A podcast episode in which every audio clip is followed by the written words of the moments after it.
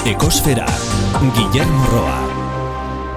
Itxasoari begiratu badator eta badoa, eta badator eta badoa, beti horrela. Baina kontuz, badirudi etortzeko alegina haundiagoa egiten duela joatekoa, baino denborak aurrera eginala.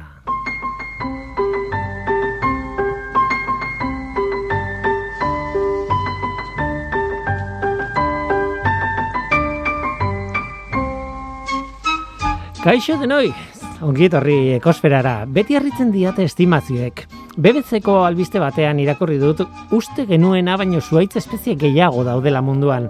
Adituek diotek gure estimazioa dela, irurogeita mairu mila zuaitz espezie daudela. Baina dirudienez, bederatzi mila eta berreun inguru oraindik aurkitu gabe daudela. Hori da albistea, baina bitxia da, ez? Ez da irurogeita mairu mila espezie ezagutzen ditugula eta ara, beste bederatzi mila topatuko ditugu. Ez, kalkuluen arabera, irurogeita mairu mila espezie daudela pentsatzen genuen, irurogeita amairu mila horiek guztiak ezagutu gabe. Batzuk badira ezagunak, beste batzuk ba, gure estimazio bat izan ziren, baina nola demontre iritsi ginen pentsatzera justo, justo irurogeita mairu mila espezie zeudela. Nire respetu osoa zintzialariei noski baietz eta ulertzen dut planetako basoen kopurua ikusita eta klima ezberdinak kontuan hartuta, hor da ondaitezken espeziak eta eta bar eta bar.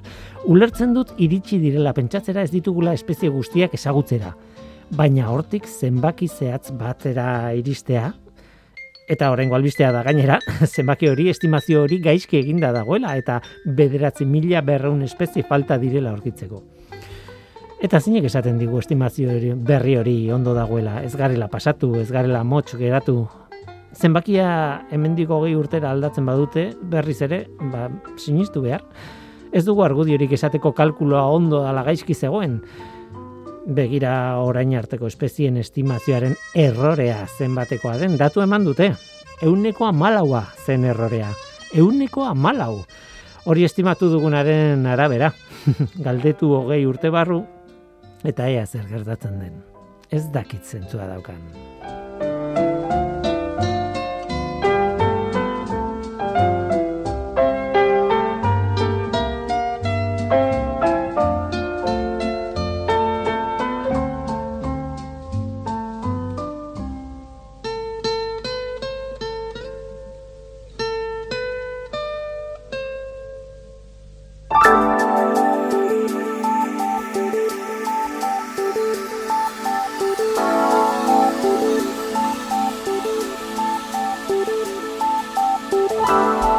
Beti bezala planetaren CO2 mailari begiratuko diogu orain igandeko datua da urtarrilaren hogeita marrekoa.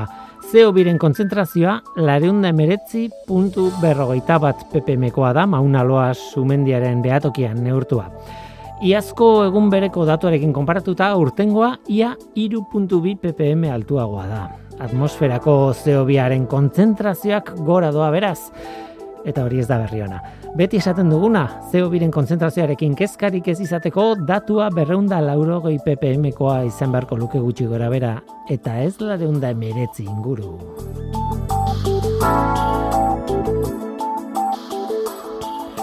Gaurko saioan ez gara itxasora joango, merkatura joango gara. Hala ere, itxaso aipatu dut, itxasotik datorrenari buruz hitz egin behar dugulako.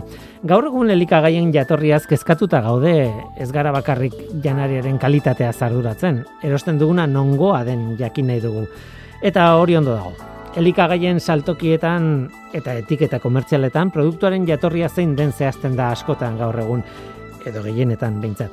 Horrela jakin dezakegu adibidez erosten dugun horrek bidaia luzea egin duen ala ez gu itxaso ondoan bizi gara.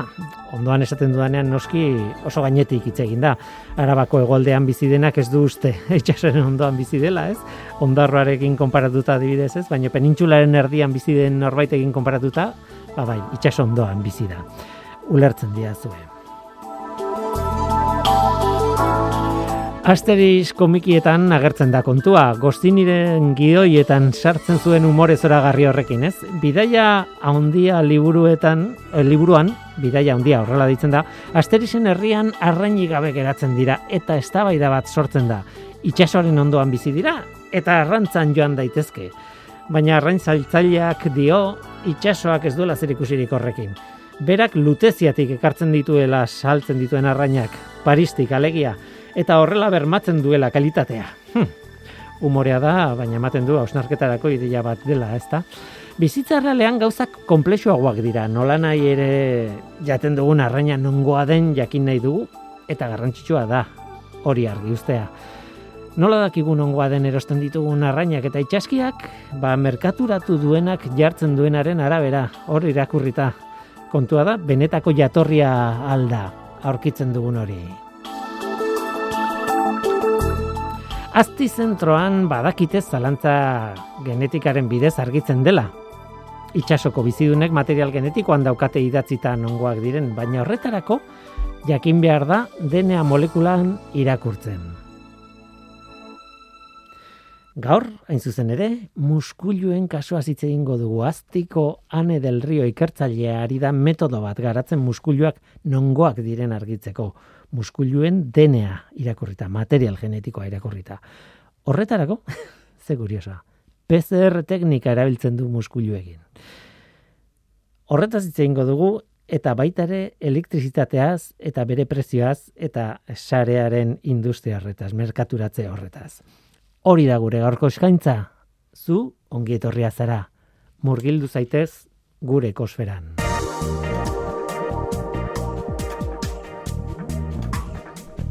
Ekosfera, Euskadi Gratian.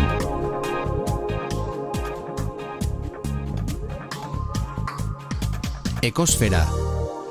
Ane del Rio, kaixo ongi torri. Kaixo, unon. Egun, zer modu zaude? E, Ondo, zer modu zaude galdetzen dizut gainera, ba, oraintxe esan diazulako sartu baino lehen, e, montesian ari zarela. Jota Fuego eta azkeneko urtean gainera eta mm, bueno, hori ez da behar bada ez da irratian denbora galtzeko gare ba, on oso ona, baina eskertzen dizut asko etorri zana.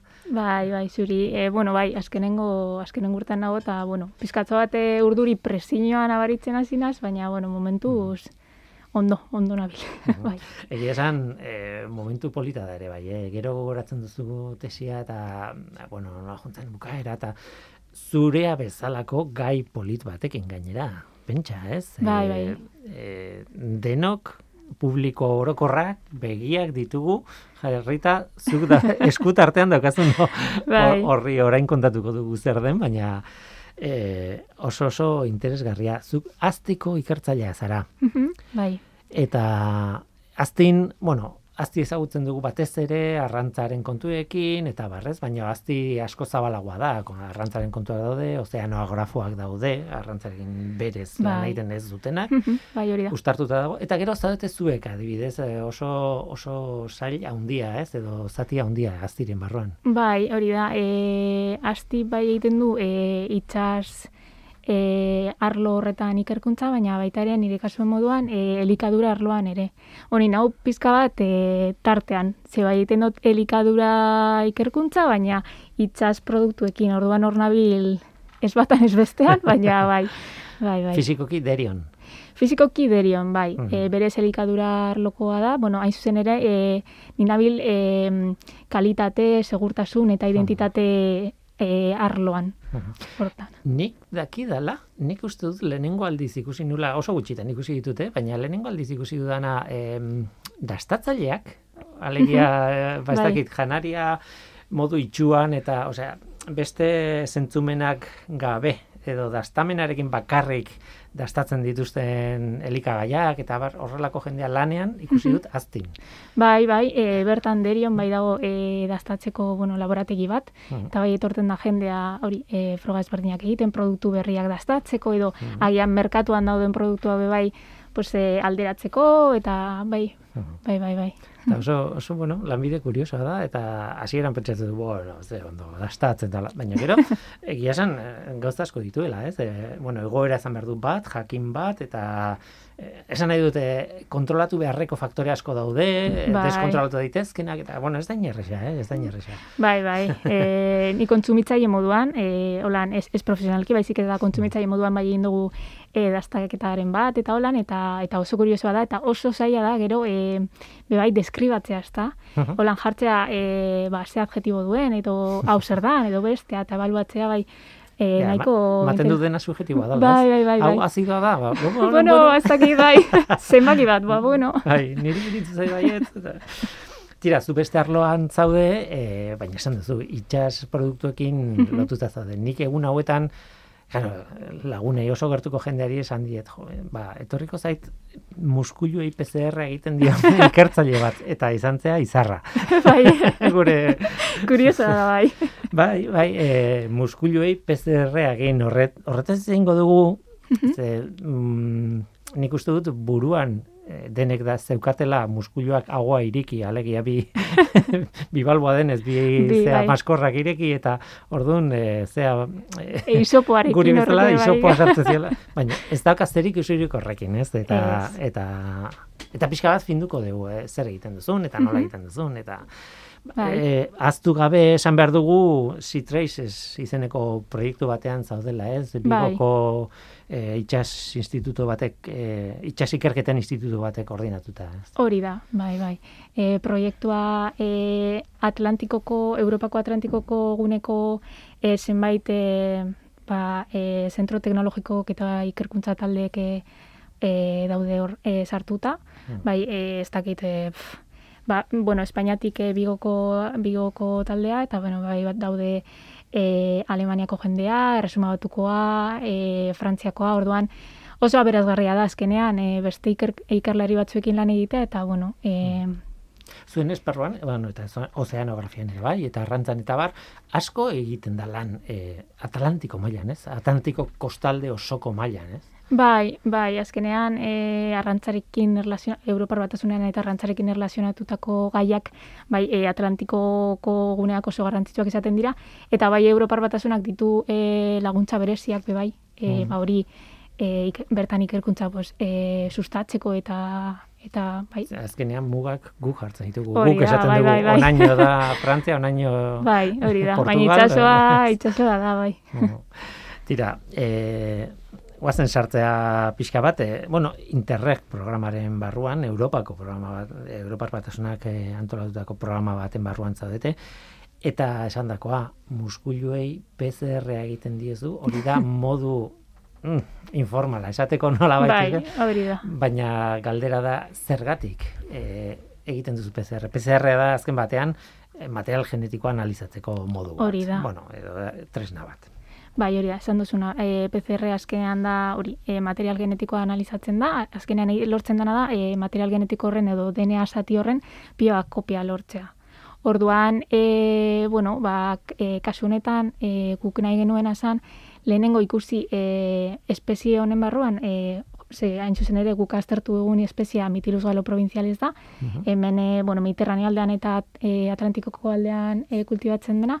Orduan bai espezie hori hartuta nahi, nahi genuen ikusia e, populazio ezberdinak zeuden eta nola banatzen ziren eta orduan egin genuen zen e, ba, hori e, genoma hartu eta e, hainbat zati aztertu eta markatzaile genetikoak bilatu Eta orduan bai ikusi genuen, pues, e, Atlantikoko populazio hori e, Mediterraneo, Mediterraneoaren ezberdina zela, eta laginak genitun be bai e, Txile aldetik, eta orduan be bai e, sartu genitun, eta bueno, ikusi genuen e, ezberdinak zirela, bai.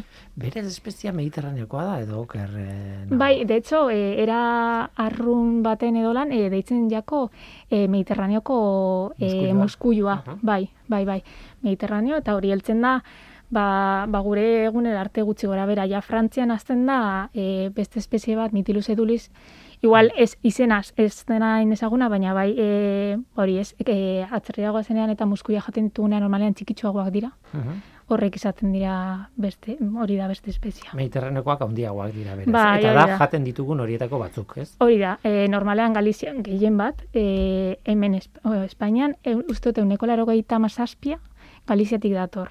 Kontsumitzen dena, orduan bai horrek eh, han- handitsuak direna. Bai, nik uste dut deno duguna buruan, ez? Bai, hori da, ez? hori- Eh, hori da, bai. bueno, tira, eh, PCR egiten diozu, esan behar da, azkenean zuk egiten duzuna da, genetikoki mm, jatorria bilatu. Hori da. Eta horrek esan nahi du, e, bueno, lehen da bizi galdetu behar dizut nolakoa dan material genetikoa muskulu batean. oso ez da gurea bezalakoa izango. Eta horrek esan nahi du oso aldaketa txiki batzuen bila joaten zarela. E, Hori da. Jakiteko zehatz, mehatz, e, hartu duzu muskulu honek e, jatorria duen Mediterranean, edo Atlantikoan, edo Txilen, edo... Oh, edo bai, bai, bai. Bueno, nongoak izan daitezke. E, bueno, justo e, espezia hau ni aztertzen ari naizena, e, bai e, deskribatzen ari da beste herri, bal- herri alde batzutan inbasibo, pizkat inbasibo moduan, segaitik e, e, oso erraz e, eta eta egokitzeko kapasitate handia du. Orduan berez e, hemen kultibatzen da eta bertoko bueno, e, Mediterranean eta Atlantikoko zona honetan kultibatzen da eta bertokoa da, baina bai hasi da e, munduko beste toki batzutan agertzen, bai e, e, Amerikako toki askotan, Afrikatik, uste dut e, e, Australia ingurutik be bai, orduan guretzat bai da e, kultibatzen den produktua, baina beste herrialde batzutan e, ba, izan daiteke arazo, arazo bat bai. Baina guk eramanda, guk naita eramanda, edo gu zoriz eramanda, edo ez dakigu. Ez da, ez hori, ez dakigu, ez dago ziur, baina bai esaten dutena da, e, errezena da, e, ba, ont, e, ontzietan eta itxantzontzien kanpoko aldean itxatzita joatea, nola bait, eta azkenean, ba, gero, e, azteko aukera duen, ez, eta gainera, e, batzuten egiten duena da, bertako espeziekin hibridatu, adibidez, mu- beste muskuio espezie bat baldin badago, berarekin e, hibridatzen da, eta sortzen dira, ba, hori, aurrera doa espezie hori. E, zure lanaren gandik, o, pixka bat urrundu gara, e, Bai, egia esan, bai, e, zuk jatorria beste, beste arrazoi batengatik e, Mhm. bilatzen zu, alegia, e, bueno, elikadura Elika, e, industrian, ba, zintxo jokatu behar delako, esan behar delako nongoak diren Mhm. e, batzuk edo besteak, ez? bai. E, normalean zintxo jokatzen dute. e, em, ze, Bai. produzitzaileak edo, bueno. Bai, normalean e, hori, jatorria bakizu, e, bet, bueno, itxas produktuetan e, e, jatorria jarri behar da, e, behintzat e, ze, ze ingurunea, eta eta normalean e, azterketak egitean pues, bai e, hori benetan etiketan jartzen duena bada, baina bueno, izan dira izan dira kasuak. Ez dinot e, muskuluaren kon, e, kasuan konkretuki, baina bai e, Orduan bai behar da hori da azkenean gu bilatzen genuena, ezta? E, nolabaiteko metodologia bat garatzea e, ba, bermatzeko benetan jatorria hori dela, iruzurrak saiesteko eta bueno, beste ez dakit be bai, e, ba, segurtasuna bat be bai, e, kontsumitzailearen segurtasuna bermatzeko. Orduan e, arrazoi- Galdetu nahi izan zein da Bai. problema. Esan nahi dute mediterraneokoa dela eh, jartzen baldin badu, baina benetan txiletik da baldin badator. Zein da problema horre? Azkenean kalidadea baldin badu muskuluak, baina claro, izan daiteke adibidez iruzur ekonomikoa edo Bai, askotan e, elikadura arloan ematen diren iruzurrak e, gehien bat ekonomikoak dira. E, baina gerta daiteke bai, e, ez dino kasua denik, baina gerta daiteke bai, e, ba, adibidez, e, muskulu hau kultibatzea ur ez oso edo kutsatutako urretan edo ez hain e, onatan eta gero agian ez dira kontsumorako edo ez li, lirateke ba hor e, kontsumorako e, egokiak. ez? Bai, bai. Kuriosoa da. Oso kuriosoa da. Bai, azkenean, jo, az, mundu honetan zartzen zara, eta azten zara entzuten eta ikusten, ba hori, e, oso kuriosoak. Bai. Eragin aldizu zuri bizitza pertsonalean. Ez dakit muskuluak jaten zen ditu, baina Ba, e, gustoko ditut, baina ez naiz oso salea, eta e, mm, bai, e, konturatu naizena da, orokorrean, orain supermerkatua edo, arraindegira noanean, etiketak e, irakurtzen ditut pilo bat. Eta bustatzen pilo bat, bai. Hortan, bai, pizkate eragila bai izan du, bai. Bere, e, zure e, etxe inguruko arrandegietan igual badakite zeintzaren, eta behar bada aldatzen dute, ez? Pero, tira, e, PCR-ari buruz zitzein baino lehen, horixe, e, jakin nahi dute, nolakoa den, em, muskulu baten material genetikoa. Guk adibidez gizakiok ditugu hogeita hiru kromosoma pare mm ezagutzen dugun nolabait ze tamainako material genetikoa daukagu. Mm bai. Nolakoa dira mejilloiak adibidez muskuluak ba ber e, kasu honetan e, muskuloek dauzkate hogeita sortzi kromosoma. Osea gu ditugu berrogeita sei pare pare direlako haiek Pareak dira, esan eta amalau bai. pare ustot bai, pareak direla, eta orduan e, guztira hogeita sortzi dituzte. Eta e, genoma bai da, e, gizak, adibidez, gizaki hona ustot dauzkara e, iruko mairu e, giga base edo lako zuzer, honek dauzka bat mairu, orduan txikiagoa da. Baina, e, naiz eta txikiagoa izan, bai ditu e, gene gehiago. Topatu dira, gizakiotan, gizakiek uste ditugula goita marmila gene inguru, gutxi gora bera, eta muskuie dauzkate, e, irurogeita bos mila edo lan. Eh, bai. Ni, gizakiren espero nuntze, badakit eh, gene eta gene artean, osea, teorian ezer kodetzen ez duen bai. zati handiak izaten direla, bai. bueno, gero bere funtzioak iko dute, ez, eh, antolamendoan, bai, eta baina, baina esan dut, geneetan, genetara, proteinak kodetzen dituzten zati horiek, ba oso, bueno, ez, de, ez dela asko, bueno, bai. ez dela asko, ez, ez dela den dena behintzat, Eta badakit beste animali batzuetan edo eh, beste bizidun batzuetan askoz kontzentratuagoa daudela, ez, mm geneak. Bai. Baina ez daki zergatik oso harrigarria egiten zait muskulu batek guk baino proteina kantitate gehiago behar izatea biziteko. Bai, e, bueno, azkenean e, gene hauek funtzio bat izango dute eta nik ustot e, holan e, pentsauta orain, e, agian, e, esan dizuan alen, e, hauek daukate e, e, e, bai. ere muegoki eta ezberdinetara adaptatzeko e, kapazidade handia, orduan, horretarako be bai, euki behar duzu, e, ba, e, funtzio, bai, hori da, hori da, bai, bai, orduan, hori izan daiteke agian e, arrazoietariko bat, bai. Uh -huh. e, kuriosoa da. Bai. Eta gero kaldera, e, gizakietan beti, gizakia da, nire referentzia sentitzen bai. dut, oso ezberdina gara, eh? gizakiek bai, eta muskuloa, baina bai, esan nahi dut. E, gizakietan beti ez aipatu izan da, gizakiak eta txinpantzeak alegia gure gandik gertuen dagoen espezian, oso aldaketa txikia daukagula, e, gure genmak oso, oso, oso, berdina direla, baina bai. baitula alde txiki batzuk. Mhm. Eta alde txiki horietan behidatze kanbioa, eh? Bai, bai, bai. Txinpantzetatik gure gana. Mm, muskulio espezie batetik beste, bueno, kasu honetan espezie bakarra da. Baina, Kas, bai, hori da. Muskulio, jatorri bateko muskulio batentik beste jatorri bateko muskuliura, ez mhm. dira asko aldatuko? Ez, e, bueno, aldaketa badaude, e, baina azkenean esango litzateke ba, gure artean moduan, azkenean espezie berdina gara eta bai badaude, baina ez ez dira asko. Baina aldaketa txiki horiek dira, e, hain zuzen ere, ba, e, guk bilatu ditugunak, ezta?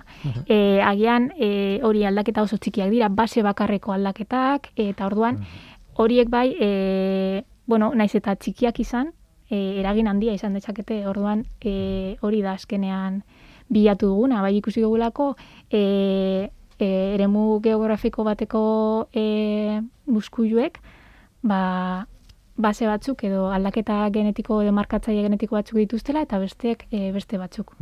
Askotan e, azaldu izan dugu genetika denearen informazioa bai. letrekin, ez? Eta, bueno, base hoiek, azkenean base bakoitzak lau base daude, eta bakoitzak letra bat dauka berekin lotuta, ez?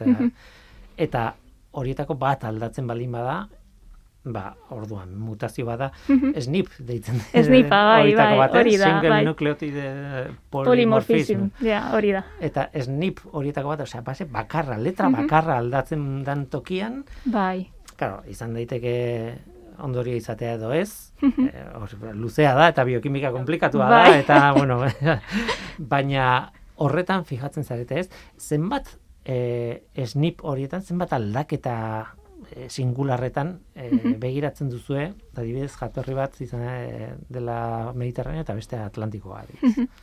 E, bueno, lehenengo goza egin genuna da, e, orokorrean e, genomaren zati ezberdinak hartu eta milaka, bai milaka markatzaile aurkitu genitun. Baina, gero, e, bai e, joan ginen e, pizkanaka pizkanaka e, ba, filtro bat e, egiten eta e, geratu ginen markatzaile adierazgarrienekin. Azkenean horiek benetan jatorrirako adierazgarriak ziren e, markatzaileekin gure kasuan. Horiek zirelako ba, gure interesekoak. Eta asko dira? Ba, ikusi dugu Atlantikoko eta Mediterraneako populazioak ezberdintzeko, e, es, amar esnipekin, amar base horiekin, e, nahikoa dela, bai. Nahikoa da. Eta bai. urrutiko beste batzuek e, aldaketa handiagoa dute edo edo ez nahitan ez. Bueno, e, segun e, ikusi dugu ah. bai, e, Mediterraneoko eta e, txiletik e, jaso genitun e, muskuioen artean ere ezberdinak daudela, naiz eta e, txilekoak adibidez e, antzan diagoa dute Mediterraneokoekin, Atlantikokoekin baino, baina hala ere haien artean bebai ezberdintasunak ikusi ditugu. Mm. Bai, berez, jatorria suposatzen dut, noiz bait, e, duela ez dakizen bat urte, e, txilera heldutako musku bertakoa esena, e, mediterraneoko jatorria zuela. Bai, aldaketak gertatu dira, eta claro, hor gelditu dira erentzian e, pasatu dira horrera, eta ja, e, bat ja ezaugarri bat haienak. Eh? Hori da, bai. e, gogoratu behar da behar bada, ba, ez dakite hau beharrezkoa den esatea, baina nik uste dut e, bazpaer esango dugula, ez zuetzar la polizia bat, e, e, elikagaduraren industriakoa, zuari zara metodo zientifiko bat garatzen. Hori da, hori da, bai, bai, bai. Oso urrut izade elikagaduraren industriatik, esan eta alde hortatik. Bueno, e, nik azkenean ikertzaile moduan ikusten dut, bai. baina bai, e, astin bai e, saiatzen dira, benetan, ba, ba, behar izan horiei erantzuna emat, ematen bai industriari, bai e, bueno, edo zein zentrori, edo e, orokorrean e, sozietateari, orduan bai, bai egiten du pausu bat aurrera, igual beste zentro batzutan ez dena ikusten eta bai saiatzen dira, benetan, e, e, ba, erantzun hori emoten e, alik eta era erresa hogaten. Bai. Eta bukaerarako utzi dut PCR-ren kontua. Zer bai. iruditzen zaizu. Zure inguruan ere, e, ja, tesiaren bukaeran baldin zaude, eta lehen dikan ikasita PCR bat zer den, mhm. flipatuko zenuke. E, ez e, pandemiarekin, ez? Bai, bai, bai. E, mundu guztia da, zer da, eta zer PCR, eta zer gertatu da, eta ez dakiz Eta azkenean, bueno, e, jo, e, jendea pentsaten du e, ba, PCR hori bakarrik osasun kontu horrekin lotuta dauela. Karo, intxe entzun da belako e, ba, e, kontu hau, baina e, PCR hori e, laro goiko markadan e, asmat, aurkitu, e, asmatu zen, eta e, oso aurkikuntza garrantzitsua izan zen. Sekulako irautza izan bai. zen, eh? Bai, bai, bai, genetikaren munduan, bueno, izan zen. PCR baino lehen, erabiltzen ziren teknikak, erabiltzen zielako, mm -hmm. teknikak, eta bar, oso bai. motelak ziren, ez? Bai, bai, bai, orain, e, bueno, e, zientzia da, da abiadura oso, oso harin baten, bak izunez. Baina, bai, e, PCR izan da, hori, bai, e, aurkikuntza... Eta ez dakit nola ikusten zuen zuek, baina pentsatzen dut, bai, et, nik PCR-aren berri izan nuenean, Claro, hortxe, negoen e, karreraren bukaeran edo horrelako zerbait, eta ordan, bueno, e, nahiko berria zen, gara mhm. hartan, ez? Bai. E, baina gauza bat da PCR-a bera, mhm. metodoa bera, bai. eta beste gauza bat PCR automatikoki egiteko makina bat, ez? Bai, bai, bai. bai. Osea, nola bait, e, bueno, argazkilaritzan bezala, ez? Hasieran laborategi bat zen, argazkilari, argazki kamera bat, ez? Mhm.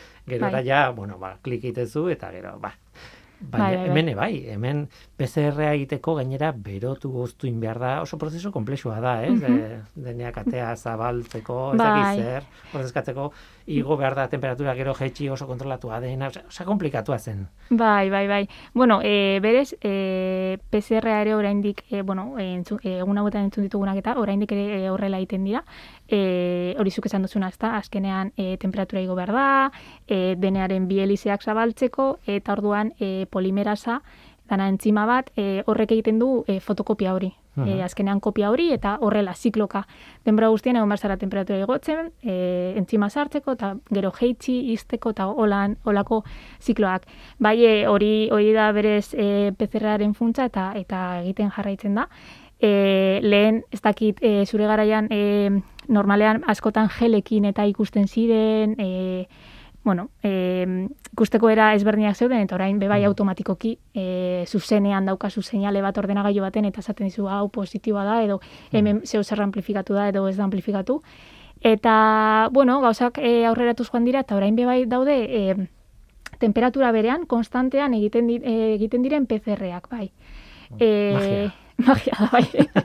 Kasu honetan, e, gertatzen dana da, e, beste entzima edo proteina batzuek zabaltzen dituztela e, elizeak. Bueno, azkenean, berez gure gure zeluletan ere, Mhm. e, Hori ez dira temperatura zikloak e, ba, gure bidenearen elizeak zabaltzen dituztena, baizik eta e, entzima batzuk. Haiek dira, ba, kasu honetan ere, e, lortu dute temperatura berean mant, e, mantenduz, PCR-ak egitea be bai. Azkenean estrategia da, eh, daukazun DNA muestra txiki txiki horren kopia pila bat egitea, ordan ko- kopia pila bat dituzu eta gero sekuentziatu askoz erresagoa da sekuentziatzea material asko duzunean, claro. Hori da, bai, bai. Hori, hori da idea, ez? Bai. Eh, kate reakzio bat da, ez? Eh, P- CR hori da chain reaction, kat- Hori da. kate reakzio bat, ez? Hori da. Eta eh, beste kontu bat dago hor, eta da isopoarena, ez? Eta eh, jendeak ez, ikasi du, ba, bai eztarrian edo bai sudurrean edo bai hor, isopo bat sartuta hartzen dugula lagina, PCR egiteko, eta bar. Baina, karo, iz, kaso honetan, virus honek eragiten duelako arnaz bidean. Bai, hori da. Baina beste nunbait eragingo balu ez luke zer ikusirik. Esan nahi dute odoltanta batetik hartutako material genetikoarekin ere egin daiteke PCR bat. Bai, bai, bai. E, edo zein gauz, adibidez, e, e, gai, e, esate baterako orain buru datu zait, e, gaixotasun hereditario bat ikusteko duzun edo ez, e, normalean odola, bai hartuko dute odola, eta bertan e, zure, bueno, gure genomaren zatitxo batzuk edo, bueno, zati konkretu bat bilatuko dute, e, non mutazio hori emoten den eta gaixotasuna eragiten duten ikusteko, ba, benetan e, e, hori duzun edo ez.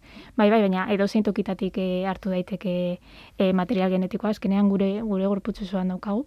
E, zelulaz beterik gaude, zelulaz eginda gaude Hori orduan, da, eta bai. zelula guztietan dago Hori informazio da, osoa. vamos. zelula guztietan daukago orduan bai. Eta zuen kasuan, muskuluei nola egiten diezu, eh? Muskuluaren aragizati bat sar, eh, hartuta edo... Hori da, ara, e, gure kasuan aragi zatitxo txikitxo bat hartzen dugu, na, e, oso oso txikia eta eta horrekin ho- horren horrekin egiten dugu e, denearen estrakzioa, bai. Mhm. Eta beraz, beste guztia, PCR-en estandar bada, vamos. Bai, bai, bai, e, edozein, bai, edozein Mhm. kasutan erabili aldena, bai, PCR estandarra. zu muskuluekin ari zara lanean, baina beste espezie batzuk ere aztin eh, horrela astartzen dituzu, ez? Bai, bai. E, bai, e, adibidez itsas espeziei dagokionez, e, egin dira gauzak e, tunidoekin, e, atunekin. E, e, nire e, lankidea den e, pertsona bat bebai ibili da hori atun gorria da zuria eta hor egon daiteken tirabira hori aztertzen bebai. E, zer gehiago, e, bueno, elik, e, a ber, ointxe, ah, e, antxoarekin bebai, Ah. ointxe goratu naz, Bai, antxoarekin bebai, e, e, benetan e, kantabriar aldeko antxoa den edo ez e, jakiteko eta populazio ezberdinak ezberdintzeko eta hori bebai horrekin ibili dira. Mhm. Interesgarria da, e, da azken batean e, hori genetika eta elikaduraren mundua gustartzen den edo nahasten den tokia, ez? bai, Ez dakit, e, zuri tesi bat egiteko moduko lana eman dizu, lau urteko Bai. lana, ikerketa lan gogorra, baina, bueno, hemendik daiteke bai, material bai, pila. bai. Bai, hori da, azkenean pff, gauza hain gitxirekin dirudienez, e, pilo bat, pilo bat informazio e, ateratzen da. Bai, azkenean, e, zuk sekuentzia hori jaso eta gero hor datu analizi ikaragarria dago e, horren atzean eta gauza asko lortu aldira, bai. Tira, ba, horixe da gutxi gara bera kontatu nahi genuen, e, oso interesgarria da. PCR, e, muskuluei PCR egiten dion gonbidatu bat daukagu, hori lujo bada, programa honetan, eta ez, e, txantxak alde bat utzita e, oso, oso kontu polita da, gustartu ditu hainbat e, arlo eta denak interesgarriak, eta, eta beraz proiektu hau e, oso, oso interesgarria da. E, C-Traces proiektua deitzen da, Bai, ondo oskatzen balin badut. Zitrasis, bai. zure tesiarekin ez da bukatuko, pentsatzen dut, gainera, ez? E, gitzi geratzen jako proiektuari, orduan hortxe hortxe ibiliko gara, baina bai. Mhm. baina, bueno, e, proiektu hau bukatu eta beste antzeko ze- baten bate eskatzen da. Azkenean, arlo honetan oraindik e, ikertzeko pi bat dago, orduan, e, bai, seguru jarraituko dela. Baizuan, e, zorte hon, e, bukaerarekin, bukaera bakiz beti gogorra dela, e, tesi batean, eta Bai. beti urduritasuna, zuk pasako duzu okerrago, beste inerre baino, Seguru, bai, bai, bueno, ingurukoek ere, sufritzaileak dela. bai, Oso ba, e, zorte hon, e, lan honekin, eta eta urrengo ikerketetan ere, ea, ea zer joaten zaizun, eta por, noski, erratiko atea irekita duzun nahi duzunean- nahi duzun Bai. gaia kontatzeko gainera. bale, mil esker. Ane del Rio, aztiko ikertzailea, eskerrik asko. Zuri, bai.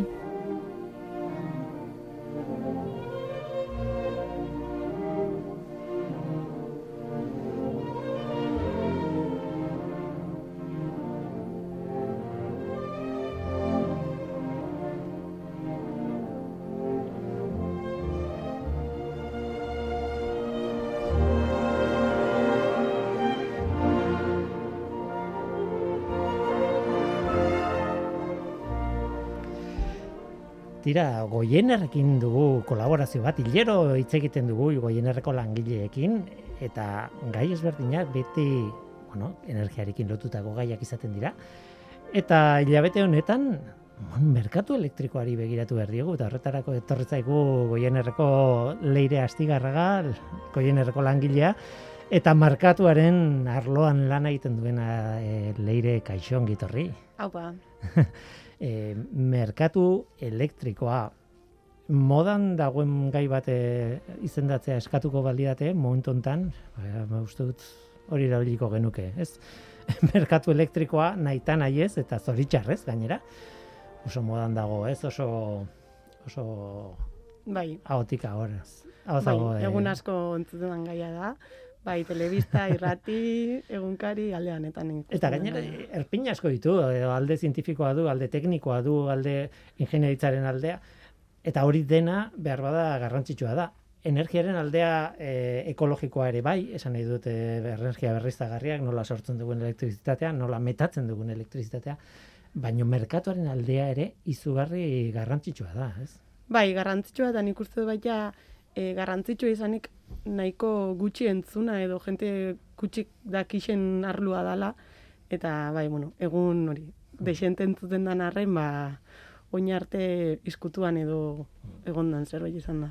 Bai, e, Erika Martinezekin e, hitz egin nuenean, urrengo kolaborazioa zein izango zen adosteko, e, zuen e, zuzendariarekin, esaten zidan, bueno, e, zergatik ez diozu lehenengo galdera hau egiten, ez, nola iristen da elektrizitatea gure etxera. Oso galdera simplea itxuraz, baina horratzean, e, bueno, gauza asko daude, ez? Bai, bai. Bueno, elektrizitatea nola iristen den e, ulertzeko ulertu da merkatu, bueno, sistema elektrikoa banatzen dela lau, lau, bueno, dakola lau hanka edo. Ez, lehenengoko ben sorkuntza, atala, bertan energia argindarra sortzen da, gero hau garraiatu iken da, e, garraioa izeneko bigarren atal honetan, eta behin garraiatuta, hau da, gure herrira edo iztean, e, horregongo da, hirugarren atala izango dela banaketa. Banaketarekin ziurtatzen duguna izango da, gure etxera iritsikoan argindarren hau kalitatezko izango dela, eta behin banaketa, bueno, banaketa izango da, gu- gutxi gora bera, gure etxeko ateetaraino, eta ateti barrura ja izango da kontsumoa, da merkaturatzea. Ordan, lau, lau atal horrei desberdinuko zian gutxi gora bera. Printzipioz teknikoki elektrizitateak badu ezaugarri bat eta da e, behar duzunean sortu behar dela, ez? E, printzipioz.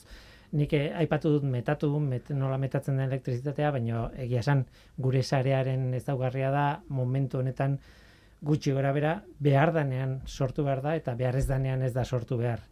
E, horrek komplikatu egiten du askoz gehiago e, bueno, merkaturatze kontu hori, ez? Bai, hori da. Momentu oro eskaria eta kontsumo, osea, eskaria eta produkzioa berdinak izan behar dira, eta beraz, ba, e, oinarritzen gara asko aurre ikuspenetan. Aurre ikusten du datozen ordutan zein izango dan gure kontsumoa, eta horren arabera hasten gara sortzen.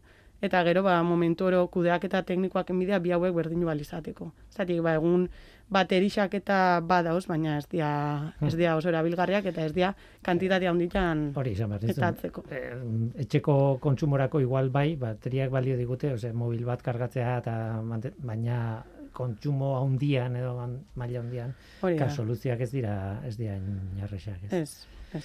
Eta du, azkeneko urte hauetan daukagu sentsazioa e, merkatua bera aldatzen ari dela. E, alegia e, jartzen dien prezioak, nola kudeatzen den e, elektrizitatea bera, eta gainera gero eta gehiago tresna elektrikoak erabiltzen ditugu, ba, adibidez, auto elektrikoa hor dago, e, ez da izugarri ugaria, baina hor dago, ez da zero eta eta ugaritzen hasi da pixkanaka, ez? Bai, bai, bueno, e, oso e, asko entzuten dena da, ez, e, erregai fosilak jare eta gauzak elektrifikatzea aldera goia zela, baina elektrizitatea lortzeko be energia berriztagarriekin badakigu ez dela nahikoa, eta honek dakarrena da, ba, prezioen igoera bat, eta egun ba, bai gaza, bai petrolioa, e, ikatza, hainbat erregai fosil, ja beraien produkzio maximoa, maximoa pasauta dauz, eta honek dakarrena da, ba, ba nola ez, e, hauen prezioen igoera bat, eta ba honi bukara badakola esanek ez.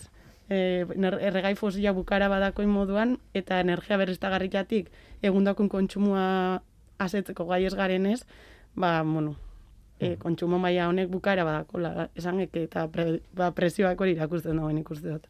Gainera prezioa erabakitzeko modua aldatu da, merkatua bera aldatu da azkeneko urte hauetan, lehen, bueno, prezio bat zegoen, ez, e, energia kupuru batengatik, orain ja ez, orain e, egunaren e, orduen arabera barkatu e, aldatu egiten da, hori duela gutxiko aldaketa da.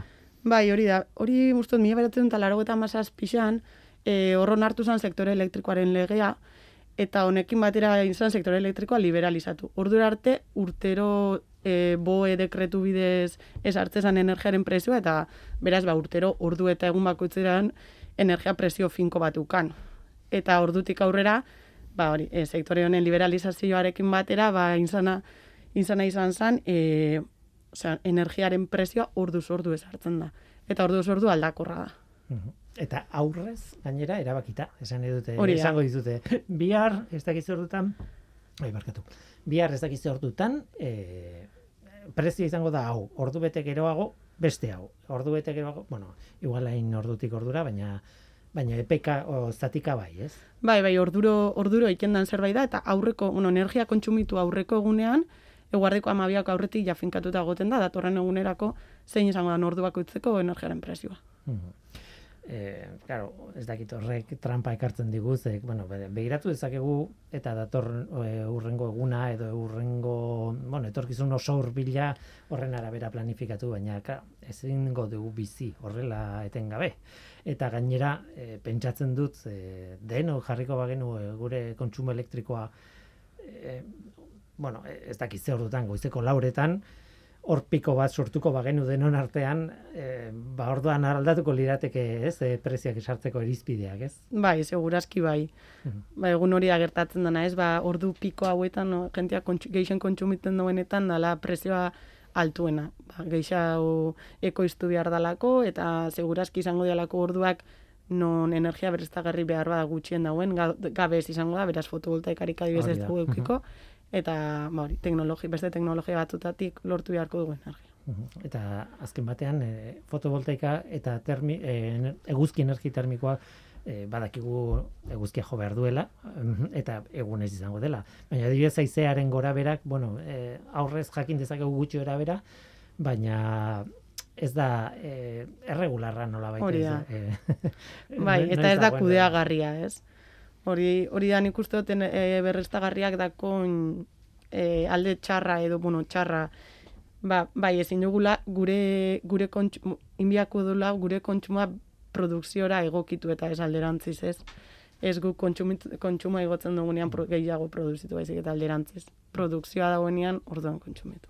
behar bada etorkizunean Oi, bueno, ez dakit beti posible izango den edo ez, baina, bueno, fikzioa egiten ari naiz egia da, e, ez dakigula, ez, baina, baina, bueno, e, behar bada etorkizunean, mm, baldin badakigu, edo, bal, nola metatu energia, e, ordu batzun, batzutan pintzat baldin bada ere, ba, orduan, bai kudeatuko genukela, sarea, Bai, bait, ez? Bai.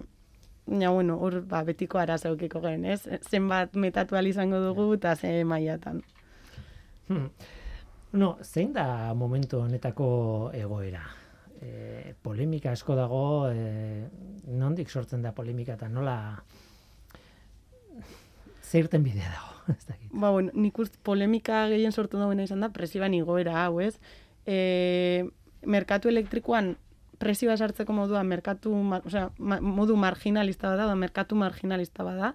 Honek esan nahi dau, gu, bueno, merkatu normal baten, ez? Erosketak itera bali magoiaz, e, ba, bakoitza, bere presio, produktu bakoitza ordaintzen dugu presio batengatik, eta merkatu marginalistan gertatzen dena da, gu hasiko garela beti erosten produktu merkeenak, eta garestienera iristen garenean, hau da, azken erosten duguna, hor- horren presiora ordainduko ditula beste produktu guztiak, beraz.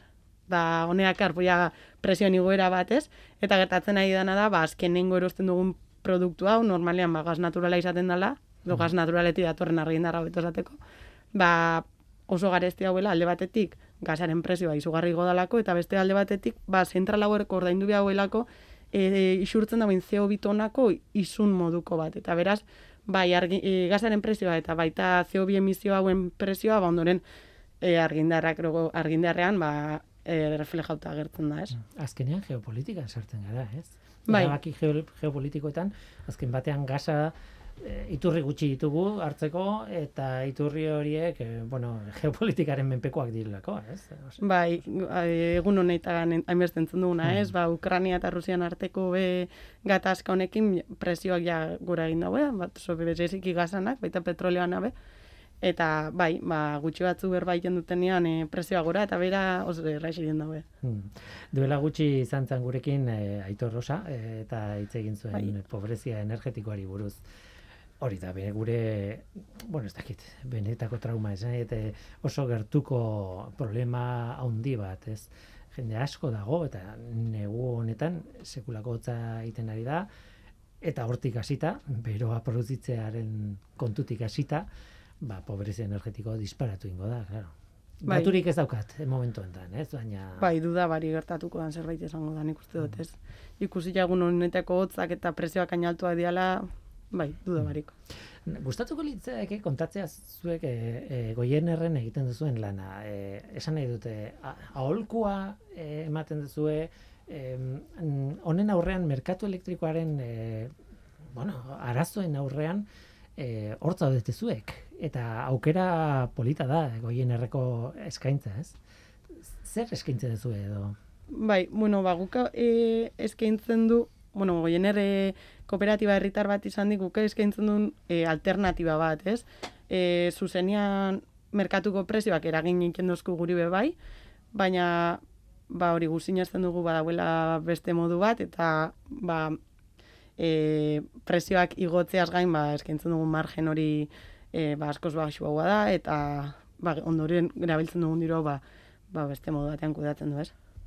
E, gure helburua ez da benefizio ekonomikoak lortzea, benefizio finantzira, baizik eta bilatzen duguna da onura sozial bat, eta ingurumeneko onura bat, eta ba, hortan oinarritzen gara lan egiten dugu momentuan. Lehenengo pertsona jartzen ditugu eta gero ja ostean bestean.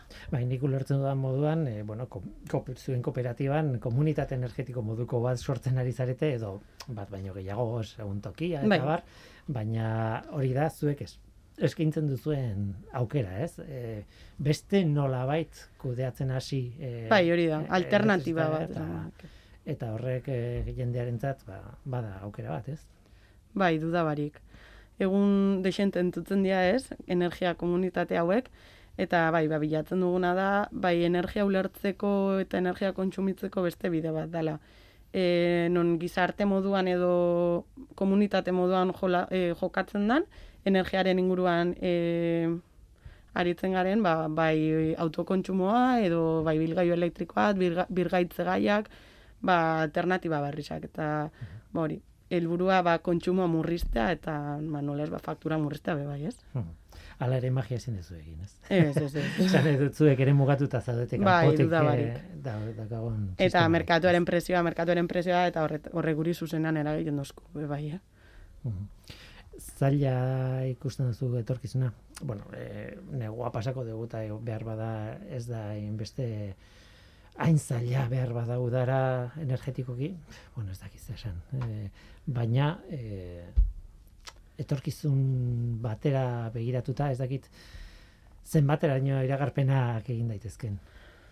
Ba, nik ez dakit esaten iragarpena zenbateraino alko zianin, baina bai dudabarik, epe ez oso, ez oso luzian, nik ikuste dutela aldaketa, e, bai kontsumo aldaketa, baina baita ba, aldaketa sozial eta ekonomiko bat, ez? Eskatzen dagoena honek, ba, gure kontsumo, kontsumo itura danak aldatzia eta murriztia eta ba, aldaketa sozial bat eskatzen dago. Eta... Behar, behar bada hori da sekretoa gainera, ez? Ez da bakarrik eh, ze gertatzen den sistema merkatu elektrikoarekin baizik eta ze gertatzen den gure bizimoduarekin, bai. ez? Ze gure, gure bizimodua be ba horretara egina dago, ez?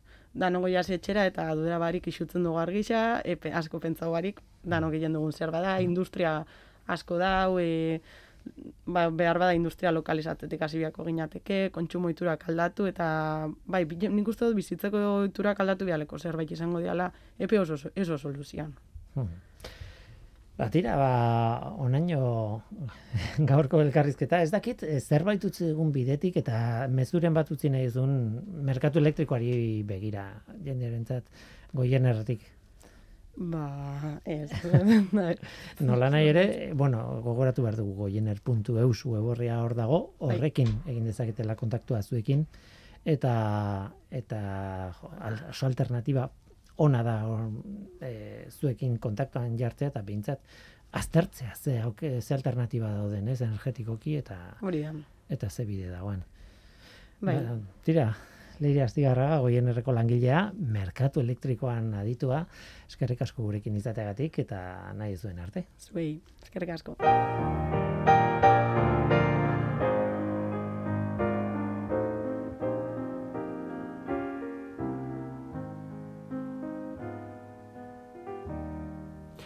Eta gu bagoaz, oraingo zau izan da dena hemen ekosferan, Mikel Olazabal teknikan, eta ni Guillermo Roa mikroan. Aste hona izan, agur.